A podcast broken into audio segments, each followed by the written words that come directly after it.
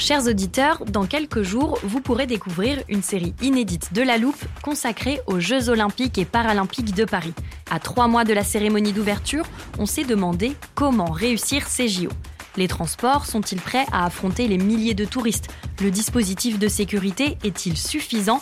L'enthousiasme sera-t-il finalement au rendez-vous?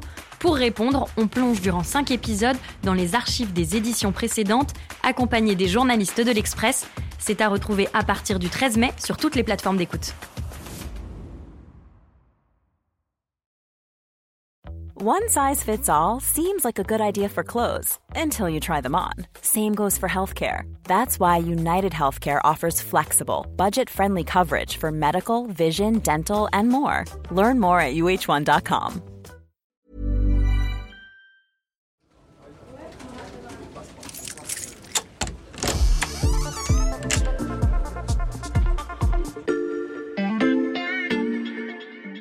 Bonjour, c'est Mathias Pengili.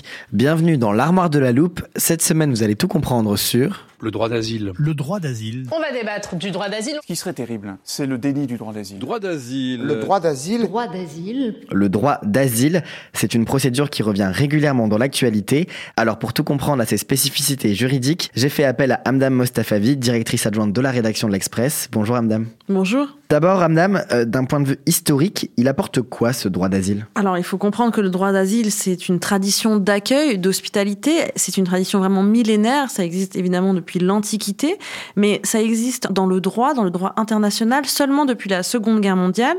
On le retrouve notamment évoqué dans deux textes fondamentaux. D'abord, la Déclaration universelle des droits de l'homme de 1948, qui dit, je cite, Devant la persécution, toute personne a le droit de chercher asile et de bénéficier de l'asile en d'autres pays. Mhm.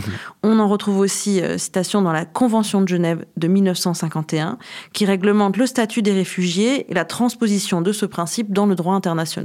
Je vais donc reprendre les termes de ces deux traités. Quel type de persécution faut-il fuir pour en bénéficier? Alors quand on a dans cette déclaration toute personne persécutée en raison de son action en faveur de la liberté, typiquement cela évoque des opposants politiques dont la vie serait menacée dans leur pays, mais aussi de manière plus générale toute personne dont la vie serait menacée en raison de son appartenance à un groupe spécifique. Ça peut être quelqu'un qui appartient à une minorité ethnique persécuté, quelqu'un dont la vie est menacée en raison de son orientation sexuelle, par exemple.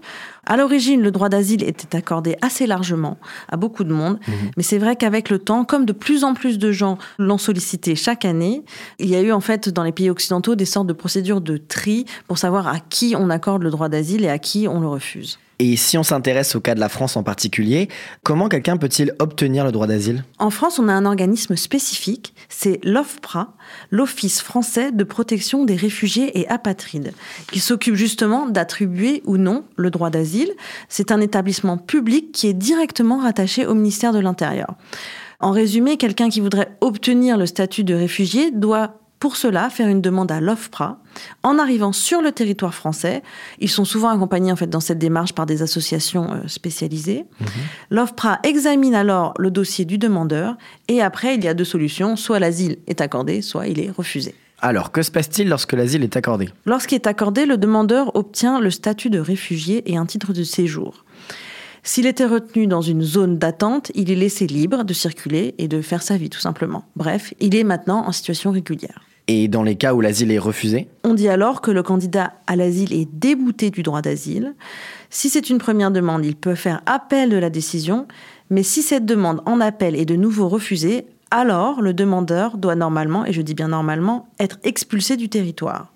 Ça, c'est évidemment la théorie, mais en pratique, il y a plein de spécificités juridiques qui compliquent cela. Justement, Amdam, euh, il arrive qu'on voit dans l'actualité des situations où le statut de réfugié est refusé, que la personne a été déboutée du droit d'asile, et pourtant elle est toujours sur le territoire français.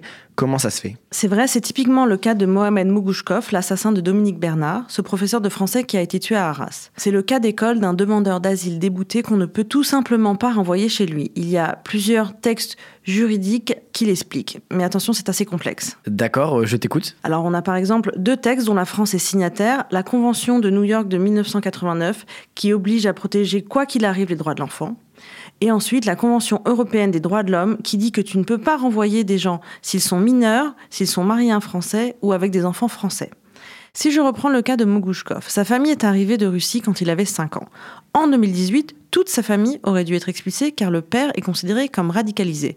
Mais dans ce cas précis, seul le père est expulsé et pas les enfants, car dans le cas de Mohamed Mougouchkov, il était encore mineur à ce moment-là. Oui, mais si je reprends ton exemple, Amdam, il a depuis atteint sa majorité, il a fait deux demandes d'asile et à chaque fois, il a été débouté. Et c'est là qu'intervient un troisième texte, le Code de l'entrée et du séjour des étrangers et du droit d'asile, qui dit, à l'article 8, que les mineurs entrés sur le territoire français avant 13 ans ne peuvent pas être expulsés à l'âge adulte parce qu'on considère qu'ils ont grandi en France. Et il n'y a pas d'exception possible, par exemple quand le demandeur représente une menace à la sécurité du pays? Si, bien sûr, il y a des exceptions, justement, quand euh, ce sont des menaces à l'ordre national, une provocation explicite à la haine. Sauf que là, Mogouchkov avait un casier judiciaire vierge. Oui, il était fiché S, mais fiché S, ça veut juste dire qu'il y avait une surveillance plus accrue du renseignement français, en l'occurrence pour soupçon de radicalisation islamiste, mais il y a aussi beaucoup d'autres raisons d'être fiché S.